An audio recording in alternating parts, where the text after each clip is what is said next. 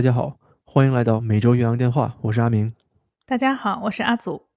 Hello，阿祖，这周发生什么事情了吗？这周好忙啊，工作上。你呢？哎，我也是，给大家更新一下我这周的心情吧。其实呢，有一点点不好啊。为什么呢？我想阿祖你肯定也听说了吧？就是咱们的著名的达叔吴孟达，嗯，最近去世了，对吗？是的，我也看到这个新闻了。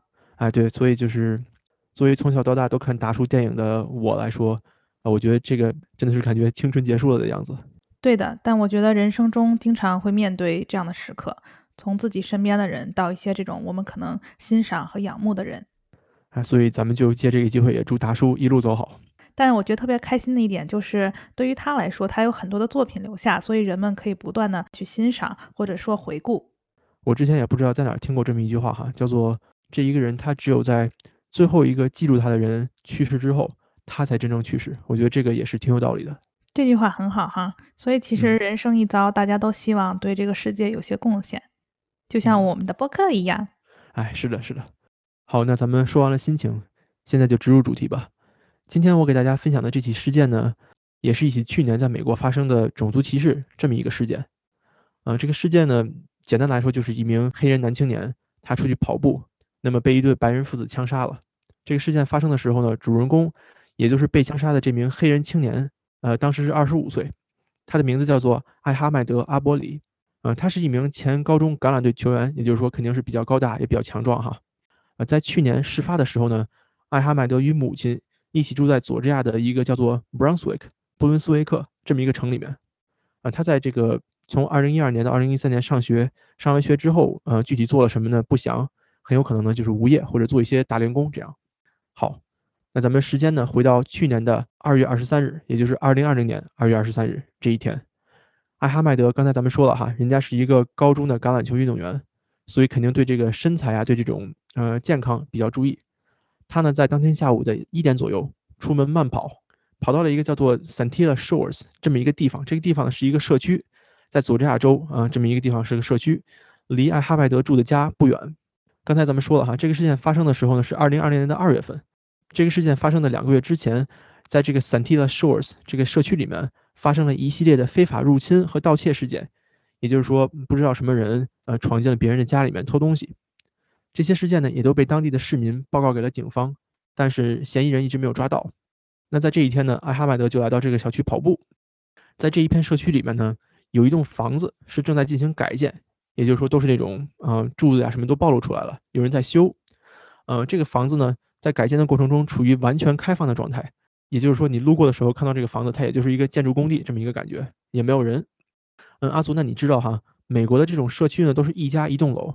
并且属于有自己的土地，呃，而且在南方呢，呃，因为人口比较稀少嘛，土地也很大，所以说呢，呃，不存在这种情况是什么？就是我在公寓里面，我住一号楼，然后呢，你住二号楼，结果我回家可能走错了，不小心走到你的楼里吧，就是不可能说，哎，不知道为什么我突然走到你那儿了。对的，而且如果大家在美国生活的话，会发现这些别墅门口都会有这种警示牌，告诉你我们这儿有这种警戒啊装置，或者说我们有摄像头，也就是一种善意的提醒。嗯，是的，刚才说了这个黑人青年，二十五岁的艾哈迈德，他到这个社区里来跑步，嗯，那跑步的过程中呢，不知道为什么他就进入了这个正在改建的这栋房屋里面。我想说，就是有的时候我在外面跑步的时候，你会觉得你速度很快，所以有时候我就会想说，哎，我想去这儿看看，我想去那儿看看，因为人有这种好奇心嘛。但是我就不知道他这个情况是进入人家的院子啦，还是说进入到房子里面去了。阿祖这个问题其实问得很好哈。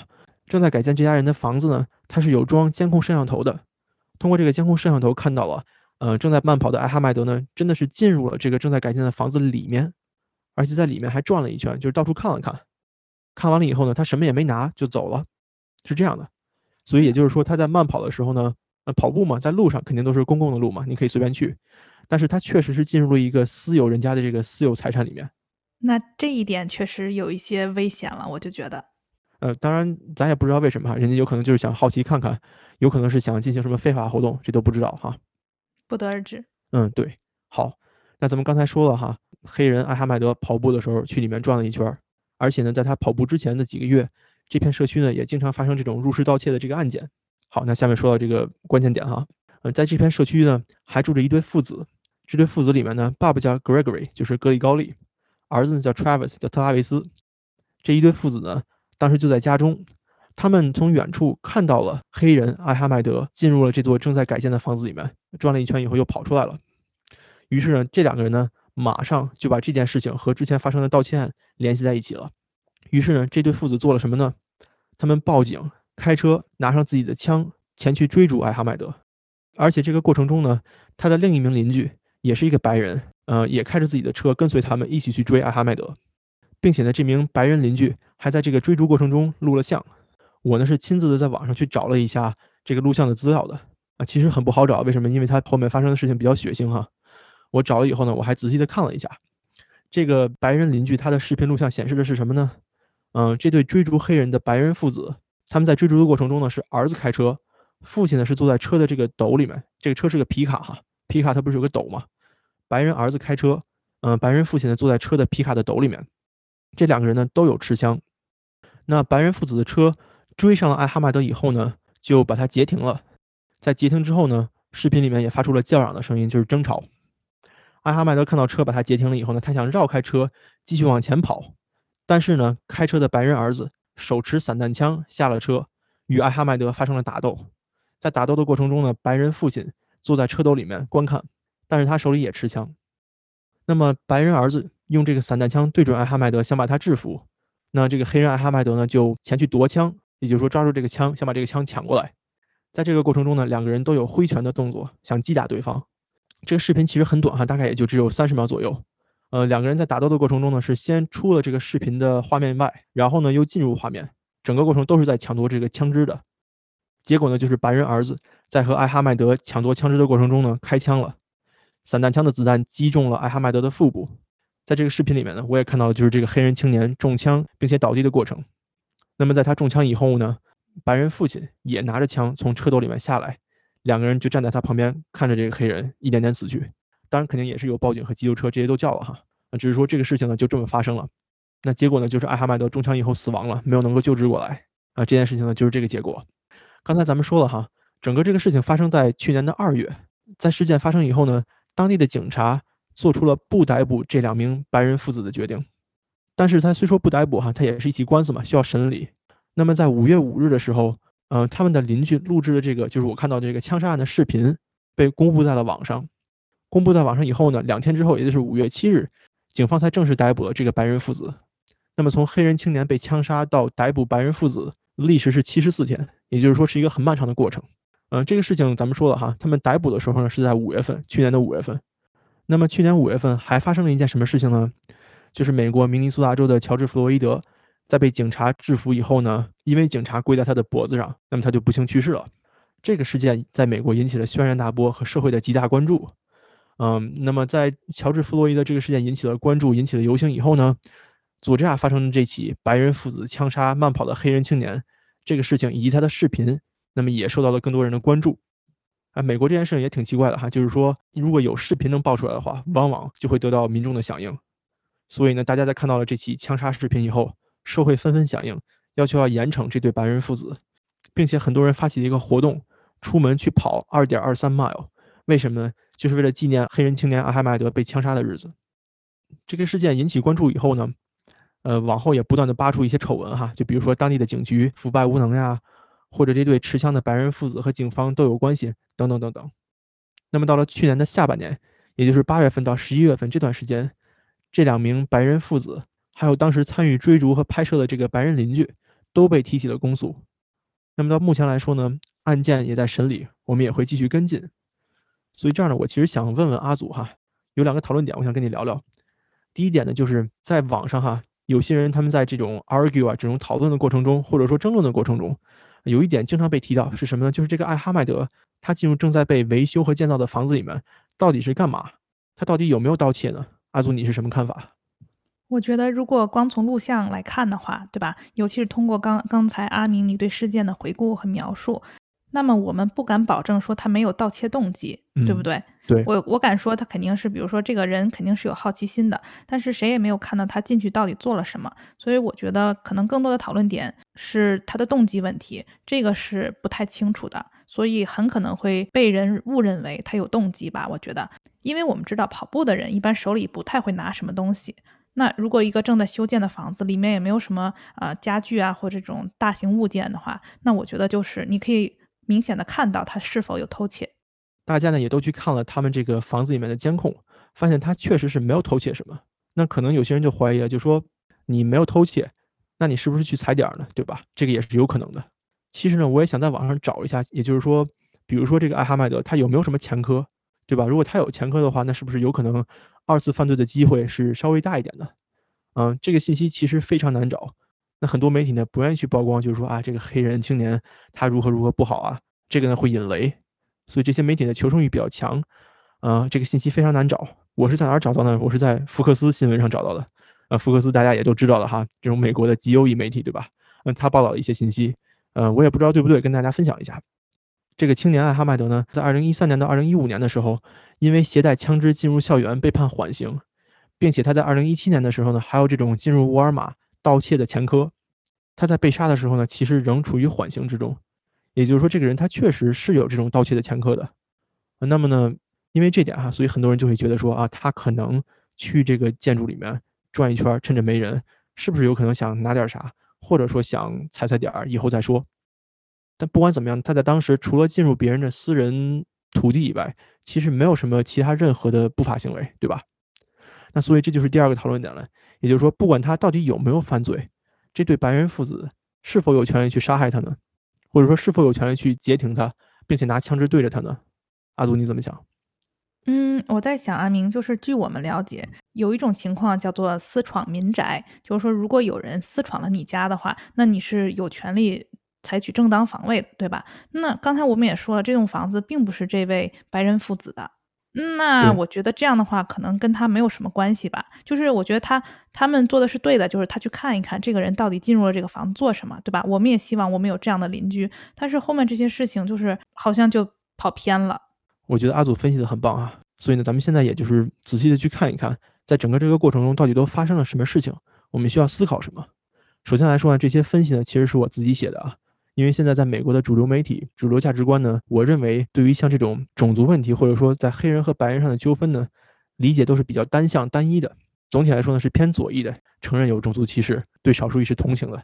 但是在某种情况下来说呢，他这个思考方式和言论比较受禁锢，也就是说，你很难去说说啊，这个白人父子哪哪做的对，呃，为什么？因为有黑人被枪杀了，那大家肯定都会同情这个黑人。对的，阿明，你说的很好，所以我们在此也是想仅代表每周岳阳电话分享一下我们的观点，那大家也可以就是说权衡左右不同的信息点来做出自己的判断，或者也就是说帮助自己进行一个思考吧。嗯，是的，阿祖说的非常好。那首先咱们来聊一聊哈，就说这个持枪的问题。你说这个白人父子他们追逐一个犯罪嫌疑人，或者追逐一个他们认为他们看到的罪犯，他们为什么还能拿散弹枪呢？对吧？那造成这个黑人青年直接死亡的原因，就是因为有人开了枪，对吧？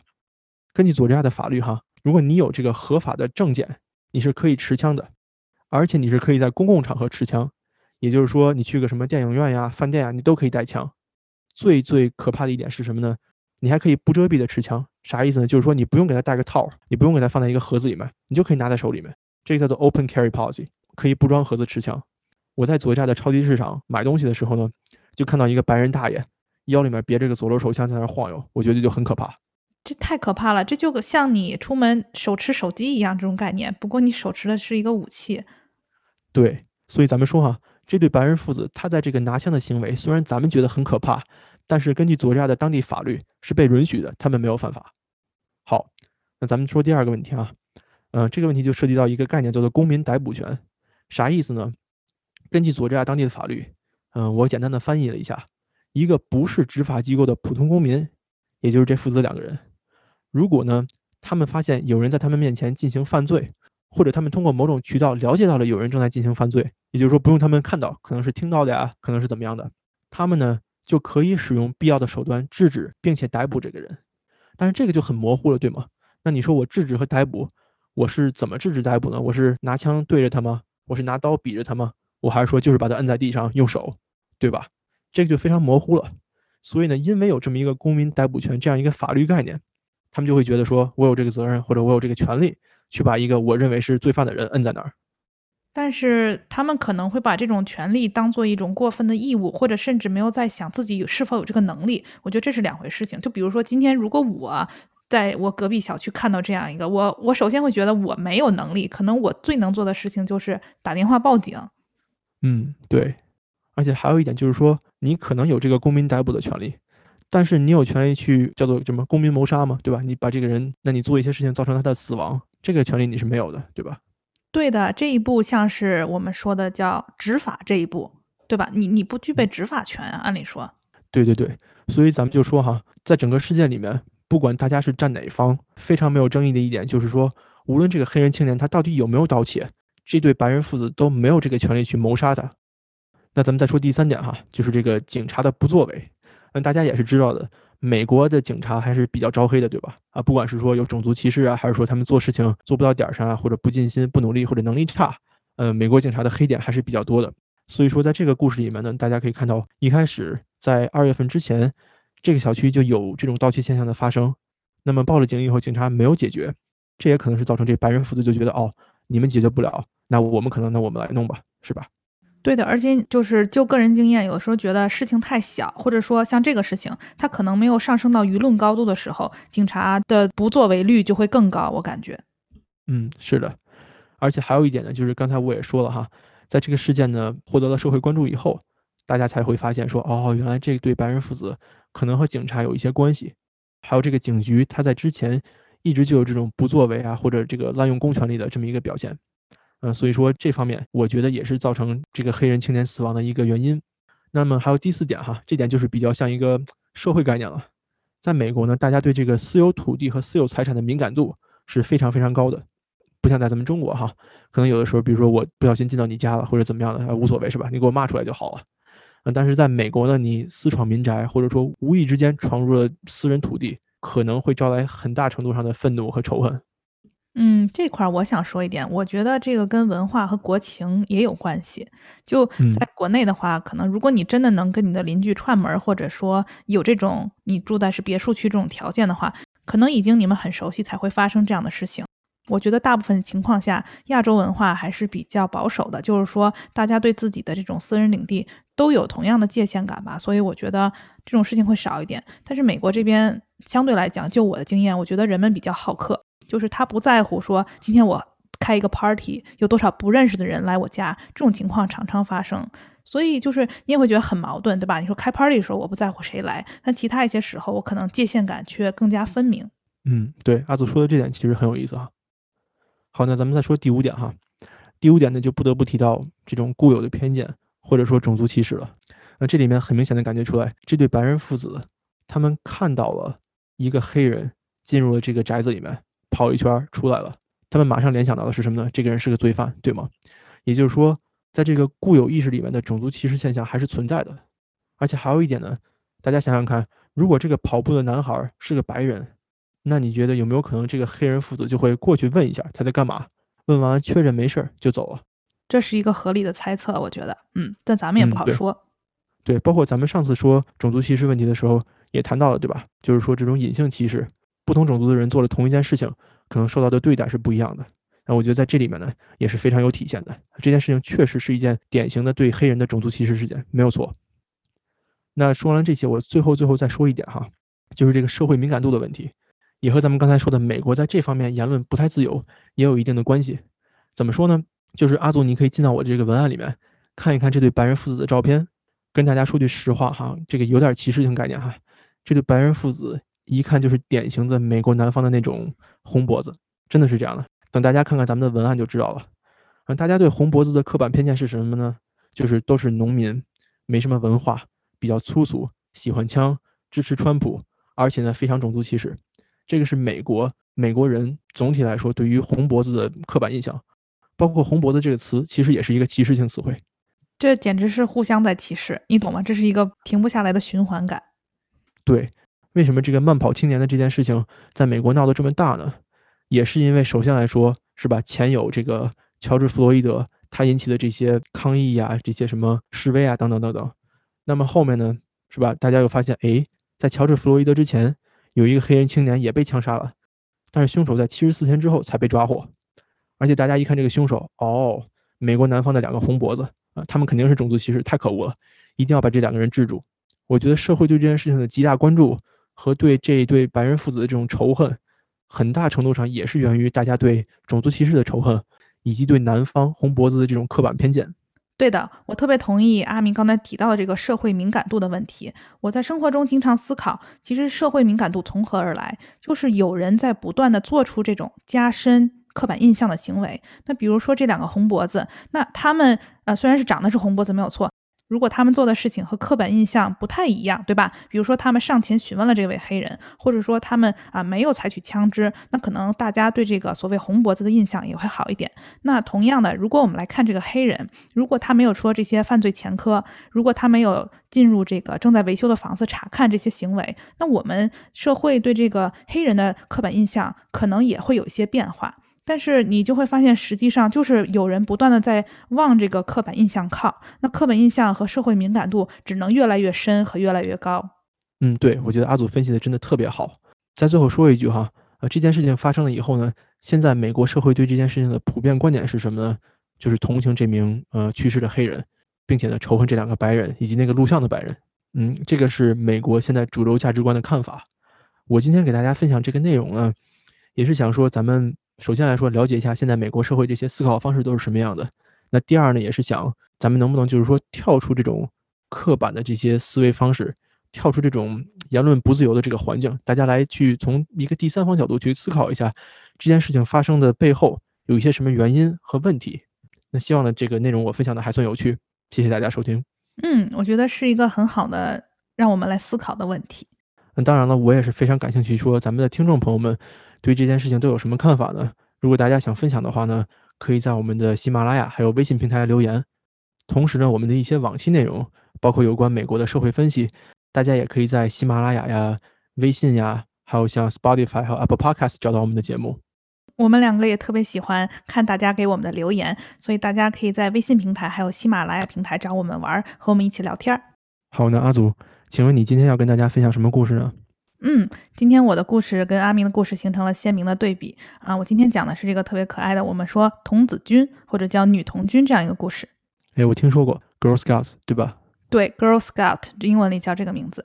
为什么咱们今天来说这件事情呢？因为其实在美国，每年三月都是女性历史月，但同时啊，这个月。其中有一周叫做女童军周，为什么呢？因为三月十二日是这个女童子军的诞生日，所以呢，这也是她的一个纪念日。哦，明白了，原来是这样，我还真不知道。嗯，那阿明，你在生活中啊是怎么碰到过女童子军的呢？我其实没有碰到过那种真的穿着那种小军装的童子军哈，但是我们公司呢，每年三月份的时候呢，都会有家长带着孩子来卖饼干，就是说这些爸爸妈妈他们可能在公司上班，他们的孩子呢会做一些饼干呀什么。嗯，小小小食品呀，这种东西或者糖啊，拿来卖。我们买回去以后呢，这个钱呢，他们是拿出来资助他们这个女童子军的项目的。嗯，你说这个分享特别好。所以你讲的是这些童子军是不会来你的公司的，就是说他们的爸爸妈妈帮他们，嗯，要订单，就是你直接跟这些大人订订单就可以了，对吗？有的是可以直接跟爸爸妈妈订订单，但还有呢是人家如果不上学的话，可以直接来公司。呃，于是爸爸妈妈呢会找一台桌子，就是没有人的地方吧。要让这一个小姑娘，什么五六岁的，坐在那儿，面前摆着一片糖啊或者饼干之类的，然后拿一个手机，然后让你手机给她转账，让她给你糖。啊，太可爱了！那他们没有穿他们的军装来吗？呃，没有，就是正经的衣服嘛。但是每个都打扮的漂漂亮亮的。那也挺好的。我是在啊去超市的时候见到过，就是他们会在这种商场啊或超市的门口，也像你说的一样，他们会摆摊儿，有一个大桌子。但这种比较公共场合的情况下，我是见到过他们都是穿着这个女童子军的小服装，也就是小军装这样。哦，那挺可爱的哎。对呀，而且啊，我觉得可能场合不同吧，也要看人。他们有些人会做那种像易拉架一样那种大型海报。就是啊，告诉大家我们在做什么，或者说他们会特别亲切的，就是真的是走上前来来跟你招呼，说就是售卖自己的这些饼干。好呢，阿祖，你成功吸引了我的兴趣，请你给大家讲一讲这是怎么回事。嗯，其实说到女童子军呢，我们就不得不说到啊，她的创始人。那创始人叫 Juliet Gordon Law，朱丽叶·戈登·洛。那她是一八六零年出生于佐治亚州萨凡纳。有没有发现今天的两个故事？不谋而合，都出现在佐治亚州。哎，佐治亚州事儿太多了。那没事儿，有好事儿也有坏事儿嘛。朱丽叶是她的本名，但是她的家人朋友都会亲切地称她为 Daisy。在一九一二年的时候，那如果细心的听众会发现，这时候朱丽叶她几岁了呢？哎呀，我没注意听，你说吧。不好好听讲。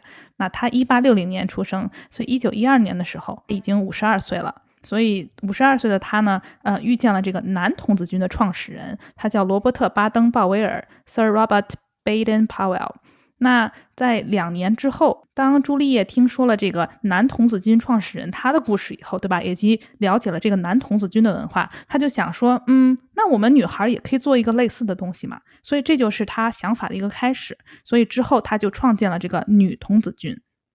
那女童子军的第一次这种所谓的团建，哈，哼，咱们现在这个现代词语就叫团建或者聚会，是由十八个不同文化和种族的小女孩组成的。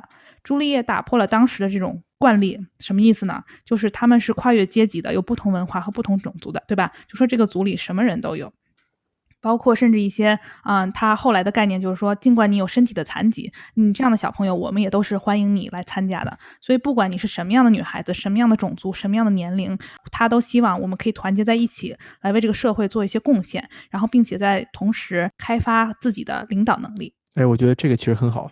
尤其是那段，就是说，如果你身体有残疾，你也可以来参加啊，我觉得特别棒。嗯，对的，对的，所以真的是非常的，现在一个现代的词语叫包容或者融合性教育这么一个意思。那朱丽叶她有她天生的这种筹款和公共关系的能力，然后她当时也有些很多朋友啊来帮助支持她，所以她非常有激情的以及有决心的就开始这个女童子军的建设。就像我们刚才说的，她希望这是一个永远是一个女孩主导的经历，所以相对来说，这一个开始是非常。支持女性的这种成长和发展的。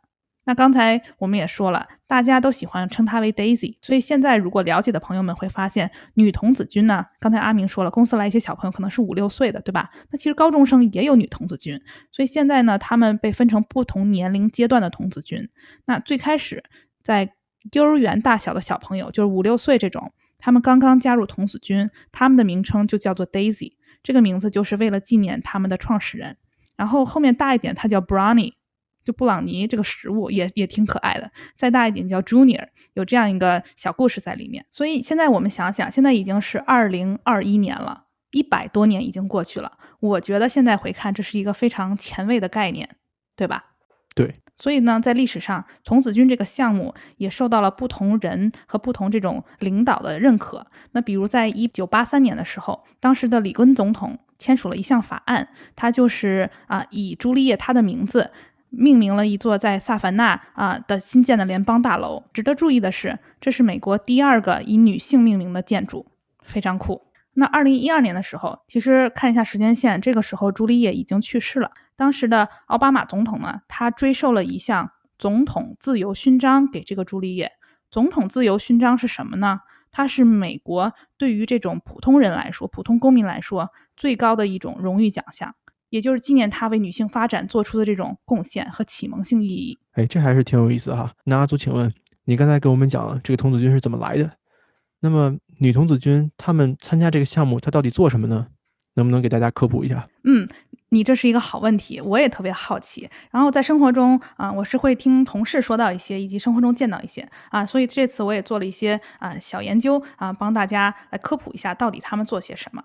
那首先我们肯定知道有卖饼干这一项了哈，这个我们放到后面再说，咱们再说一些其他的。对于女童子军来说，他们的传统活动我称之为社区服务和夏令营的结合体。我觉得这样说大家可能更能明白了。那给大家举一些例子哈。首先，第一啊，他们这种社区服务和夏令营包括户外野营和探索自然的活动，其中包括了一些啊这种环境保护啊，还有一些运动，比如说滑桨板，咱们之前跟阿明也聊过这个事情，夏天的时候啊攀岩啊、雪上运动啊、远足啊、爬山等等啊，就是说他们希望这些小姑娘可以在探索自然的过程当中提高自己的生存能力，也是享受这种自然带来的挑战和乐趣。也不止说男孩子可以做这些运动，那女孩子也可以。而且另外一点就是说，大家是女童子军，所以所有的女孩在一起能够互相支持的这种感觉，对吧？然后在不同的运动当中，大家也知道我们会有队友，那其中怎么和别人合作，怎么和别人沟通，都在这其中。第二种活动呢，是以能力为导向的，比如包括城市建设，那可能说今天我去做这个社区服务，我去捡捡垃圾。那还有一种是，比如说，哎，现在这个霸凌特别严重，那我们作为女童子军，我们可以对此做出什么贡献和帮助？那还有比如说啊，就像我们在疫情期间，很多小朋友、学校啊，或者女童子军这样的不同组织，会带领和鼓励他们去写信啊，支持和慰问这些啊，可能是老兵啊，或者说在这种医院工作的医护人员。还有一些就是，比如他们会采取模拟政府活动，那可能有些辩论啊、演讲。所以你可以看到，在不同的活动中，是锻炼他们各种各样的这种个人技能，比如说同情心啊、演讲能力啊。沟通能力啊，共情能力等等这一些，哎，我觉得这个其实挺好的，就相当于把小孩们拉过来，大家一起去磨练意志啊，学习一些东西啊，增进一些这种社会感情和社会交流能力，我觉得挺不错的。前面说了两项，一个是啊这种自然活动，第二个是对这种个人技能的锻炼，第三呢是我们现在说这个词叫 STEM。阿明给大家解释一下什么是 STEM 来着？Science, Technology, Engineering 和 Math。对对对，所以这种其实你想想，这好前卫啊！我觉得啊，当然这个 STEM 活动不是说在它一创始就有的哈，是说后来这些年它不断发展起来的。也就是说，他希望每个女孩子都有机会可以探索这些 STEM 的不同方面，然后所以他有他不同的课程，希望他们啊也对科学呀啊有着不同的理解。其中我发现他做的特别好的一点就是说，他从这些 STEM 出发，跟不同的专业方向做出了交叉点，比如说自然。那就是说，你怎么用科技来保护自然环境，对吧？这是一方面。还，另一方面，艺术，比如说现在咱们说这种 digital design，就是设计或者做动画这一些，这是也需要你这种科学方面的技能。还有比如说金融，那你怎么做数据，怎么看数据？还有科技，你怎么通过这些技能啊，做出新的创新活动等等。所以我觉得它可以给你有不同兴趣的小姑娘有不同的启发吧。那最后一点，咱们就不得不说这个卖饼干，他们为什么要卖饼干？对这个我也非常好奇，为什么要卖那么多饼干，弄得我都吃胖了。因为你你支持他们，你就要买嘛，你买完了以后你不能扔啊，要吃啊，对吧？所以我支持完他们以后自己胖了很多。你给我解释一下。对对对，阿明，我对你这个问题有一个解释以及一个小建议。好，那让我听我娓娓道来哈。那首先卖饼干，那他们这些小姑娘的目的肯定不是说像喂饱像阿明这样的人，或者喂胖他们，对吧？这肯定不是他们的初衷。我现在开始怀疑了，你说吧。太好笑了，嗯，他们的初衷到底什么呢？其实用现代最近流行的一个词，就叫创业精神。那这件事从一九一七年开始，当时呢是这些女童军的妈妈们，她们是帮助烘焙，也就是说妈妈手做饼干，而且她们精确的计算这些原料和成本的价格，然后他们商定一个统一的价钱来出售。这样的话，她就经过一个小额的这种盈利，来像你说的回馈给他们自己女童子军的发展。一九三三年的时候，值得注意哈，费城我们很少提到费城。当时大费城分部的这个女童子军，他们烤制了饼干，并且呢，在这个费城当时一些公司啊，就是说相当于寄卖，有这么一个概念。那通过这个活动，女童军发展他们的这种营销啊，还有商业技能。那比较厉害的是什么呢？啊，这个费城的女童子军，相当于它这个小分部，它成为了第一个出售这种商业烘焙饼干的委员会。就说以前呢，一直以来这种活动是比较零零散散的。哎，今天我卖点饼干，今天我卖点糖果。但是对于他们来说，他把把这个变成了一个很有系统、很有规模的商业化状况。二战以后呢，他们这个女童子军的饼干事业不断的发展壮大。你也知道经济越来越好嘛，社会发展，他们口味也不断的增加，包装也变得越来越新颖。我在这个图文当中，大家也会看到哈，最开始的包装非常简单，但后面的包装里面你会看到一些更加彩色的图案，或者说告诉你这些女童子军她们都有什么样的活动。所以你不仅仅是买了一个实物回来，你还可以更好的了解这个组织在做什么。这个后来呢，慢慢女童子军饼干也从这种个人小作坊生产变成了统一生产模式。嗯，对。我买到的那些也都是它包装的非常好，看起来好像是工厂生产的，但后来发现也确实是工厂生产的。你瞧，你说的是这样的，所以现在来说，不管你在美国的什么地方，其实你买到的饼干都是一样的，唯一的区别就是说，可能比如说有些人对某些口味的饼干，比如说我就想要薄荷口味的饼干，对吧？那可能诶有的地方就没有卖。所以现在女童军玩的比较花的一个活儿就是不同的口味，或者说现在有不同的这种饮食模式。可能我想要无麸质的，我想要低糖的，他们开始啊，就是跟上了这种节奏。嗯，挺好的，我也想要低糖的，嗯。但说实话，我还没看到过。那阿明，你觉得这好吃不？这饼干？我觉得其实一般吧，但主要你吃的时候吃的是那个那个味道，那个支持人家的这种创业，支持创业的味道。嗯，对呀。嗯嗯，说实话，女童子军卖饼干这件事情也挺内卷的。怎么说呢？就是他其实也有一个个人 KPI 的问题，就是他们也是考验绩效的，还有小比赛，就这种竞争感的存在。哦，对的，我看的也是嘛。我身边的人都是那些家长，就其实你说是小孩来卖饼干，实际上呢都是爸妈出去去忽悠同事啊、朋友去买，对吧？对，就是他周围的人也会帮助他。就比如说你今天有个侄子侄女是吧？隔壁家小姑娘，那那你也得支持他。所以啊，这个时候又不得不提到这个阿祖特别喜欢的美剧《Friends》，又来了，又来了。在美剧《六人行》当中，Ross 在一个场合不小心让一个小姑娘摔断了腿。那刚刚好的是，这个小姑娘正好是一个小童子军，当时是她这个饼干销售旺季，所以你可想而知这个个人 KPI 压力多么大。于是 Ross，你想想，一个二三十岁的男性，大高个儿，就开始跟其他一些那种小女童子军坐在一起，大家一起讨论，看看谁卖的饼干多。然后他还要帮这个小姑娘啊去上门啊，或者去摆摊儿，帮她销售这个饼干，这样才可以增加她的这个个人 KPI。图文里面我也会给大家放一张美剧《六人行》当中。女童子军的样子，你可以从上面看到她特别可爱的这个小帽子啊，从这个啊胸前的徽章等等一系列这个童子军服装的样子。而且这个美剧是二零零几年嘛，所以你可以看到啊，在那个时候啊，女童子军大概是一个什么样的状况和样貌。那说到卖饼干，刚才前面咱们也说过了，有一些他们会是上门，有一些是摆摊儿，这是比较常见的两种情况。他们啊收到的钱拿过来干嘛呢？有一些是像阿明所说的，回馈到他这个女童子军当中的运作，那可能是他需要的一些资金；还有一些比较理想化呢，是他们用这些收入来回馈社会。嗯，有一些。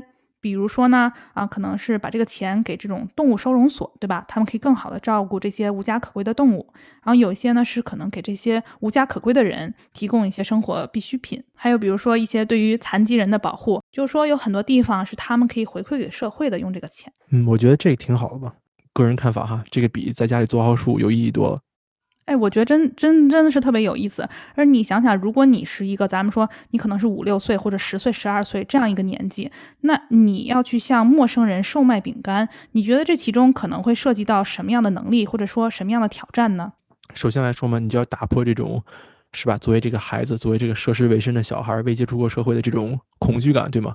我要去跟一个陌生人说话，我要去跟一个陌生人这种套近乎，对吧？第二呢，就是锻炼你这个表达能力和这个交流能力。那第三呢，有可能。也能让你更早的接触一下社会，就比如说不一定每个人见到你以后都这么友好，都想买，对吧？那有些人可能就把你轰走啊，或者说，啊，对你特别凶啊。那这个我觉得对小孩来说也是一个锻炼嘛，对吧？你说的很好，阿明这个解读，我再加上两点啊，其中还有一点就是包括比如说资金管理，就是说你怎样处理钱，这个钱是你的，对吧？那你想怎么样使用它，或者你怎么样计算这个钱，这都是你要处理的问题。另外一点是商业道德，那就是你想想，你可以以很多不同的方式去售卖饼干。你可以告诉人家说啊，我这怎么怎样，吹得天花乱坠，或者说你也可以骗人，对吧？整整这个过程当中，有涉及很多很多不同能力的锻炼。那如果他是一个团队的话，啊，他可能还有团队 KPI。那你怎么和你的团队合作，对吗？比如说咱们一起去到一个公寓楼，那比如说我负责几层到几层，或者说我们怎么样专门负责不同的邻里，这都有是这种合作的存在。所以其实你看似是一个很简单的卖饼干的小活动，其实后面的这种门道，我觉得是很多的。而且一次两次不断的尝试，我觉得这些小姑娘会有机会在其中。啊，每一次都有不同的进展，对吧？他会发现自己不同的闪光点，每一次的这种困难也会帮助他啊，更好的发展自己的各项技能。嗯，是的，那要做我班门弄斧一下，因为你是搞教育的嘛。我觉得参加这种活动呢，相比起于说，啊，咱们在寒假、暑假把孩子们圈在家里面做作业，或上辅导班学奥数、做题，我觉得前者可能更有意义一点，就是因为才能让孩子更早的接触社会，呃，更早的锻炼这种各个方面的技能。那比起来说，是吧？你把孩子宅在家里的，我觉得，呃，教育的意义来说，可能这些童子军的这种活动要更大。当然，你是搞教育的嘛，可能我还是想听听你的意见。我是同意你说的话，它更偏向是一些非学术领域的能力的发展，而且如果你仔细想的话，它是一种更加长远的益处，对吗？就是说，这个奥数题呢，今天或者这两年我做了，它可能帮我升初中、升高中。但是在长远未来二十年，当我三十岁的时候，我我没有人会叫我做奥数。但是如果说我今天可以学会如何与人沟通，我学会如何面对挑战，那这个技能是我二十岁、三十岁、四十岁、五十岁都会需要和用到的。不管在什么领域哈，有一两个词叫软技能和硬技能。所以相对于来讲，我觉得这种活动培养的更多的或者说看重的是这些软技能。嗯。阿紫说的对，那阿明，所以我希望刚才我的解释回答了你的问题。那第二点，我想给你提一个建议哈，这个饼干你怎么能在支持他们的同时又不长胖呢？我知道了，是不是我买了以后给你寄过去？对对对对，你怎么这么聪明？就是买了以后送给朋友，你说对不对？因为其实你对于我们来说，饼干我们哪里都可以购买，所以我们购买女童子军饼干的意义就是在于支持他们，支持这种下一代女性，对吧？那你买了，其实贡献已经到了，你没必要 真的吃进肚子里 才是说你这个贡献到了。所以下次呢，请你买完了以后寄到我家，明白吗？你也有我的地址的，答应我好吗？嗯，好的，那就这么定了。很好，很好。好，那我们最后总结一下哈。今天我们说到这个女童子军她创建的历史，以及啊讲了这个女童子军她有什么活动。希望大家可以在图文里看到，就是女童子军有这个啊特别明显这种徽章，他们一般会挂在胸前，一排一排。这些勋章和徽章越多，也就代表这个小姑娘她参与的活动或者说赢得的成就越多，这也是他们的一个骄傲点所在。那总的来说，其实我们已经总结的很全面了哈。这是一个磨练意志的活动。它不仅提高这些小朋友的自信啊、勇气，加强他们的个性，而且也锻炼他们各个方面的能力，对吧？总体来讲，是一个非常有益社会的出发点。而且阿明，你知道吗？这个女童子军卖饼干活动，它是有一个 number one 所在，是什么呢？它是世界上最大的以女孩为主导的创业计划。你想是不是？有道理。好，说出来特别厉害的样子。嗯，是。而且对于我来说，我个人认为呢，这个女童子军活动最有价值的地方是从娃娃抓起的这种节奏，因为在你小的时候啊，你的价值观还没有形成，它不像说我们现在，比如说二三十岁，然后你才考虑说作为一个女性，我在社会上应该怎样自处。所以我觉得这个意义非常大。那阿祖，请问哈，如果我们现在代表美中原电话把你送到女童子军那儿去，还来得及吗？哎，你这是个好问题，其实是来自己的，但是我不能当童子军了，我可以做这个志愿者，也就是像你刚才说你们这些同事一样，所以我的任务就是帮助这些小女孩，可能我就会变成那个找你下订单的人，说阿明，要不要来下两盒订单，然后其实是送给我的饼干，你觉得怎么样？嗯。就是童子军之阿姨是吧？可以，对的对的。所以其实现在世界各地除了这些啊女童子军有大概二百六十万左右，它包括了这种一百八十万女童，还有八十万的成年人，还有大概五千万左右我们所谓的这种毕业生。所以它其实是一个非常庞大的组织，但可能有时候你会觉得它没那么显形哈，有点隐形的感觉。嗯，不过提醒大家一点，其实这个女童子军是怎么运作的呢？就像我们刚才说，它可能有不同的分部。在不同的城市和地区，所以每一个分部到底怎么运作，可能会稍有不同。我突然想起了天地会，不知道为什么，你继续说吧。有点那个意思。所以今天我给大家分享女童子军的故事，嗯。一方面是为了纪念这个三月，因为三月不仅仅是女性历史月，还有我们的国际妇女节。同时也想提醒大家，这也是女童军的纪念日，我觉得是一个特别有意义的时间点来分享这个事情。而这个是大家可以考虑，就是说，如果你身边有些小朋友，对吧？啊，如果你有条件，你可以考虑让他们尝试一下女童子军的活动。当然了，或者你可能在一些国家，它没有这项活动。我觉得不一定说我们一定要去参加女童子军，而是从她的这些活动当中得到一些启示。那对于一个小姑娘来说，有什么样的活动或什么样的事情、什么样的技能，是我们作为他们身边的大人，甚至说如果你是家长的话，啊，对他们是真正长远的有益的。希望这期节目对大家有所帮助。好，感谢阿祖今天的分享。嗯，那我们就聊到这儿吧。阿明哈族，感谢大家的支持。对的，让我们下周再见。拜拜。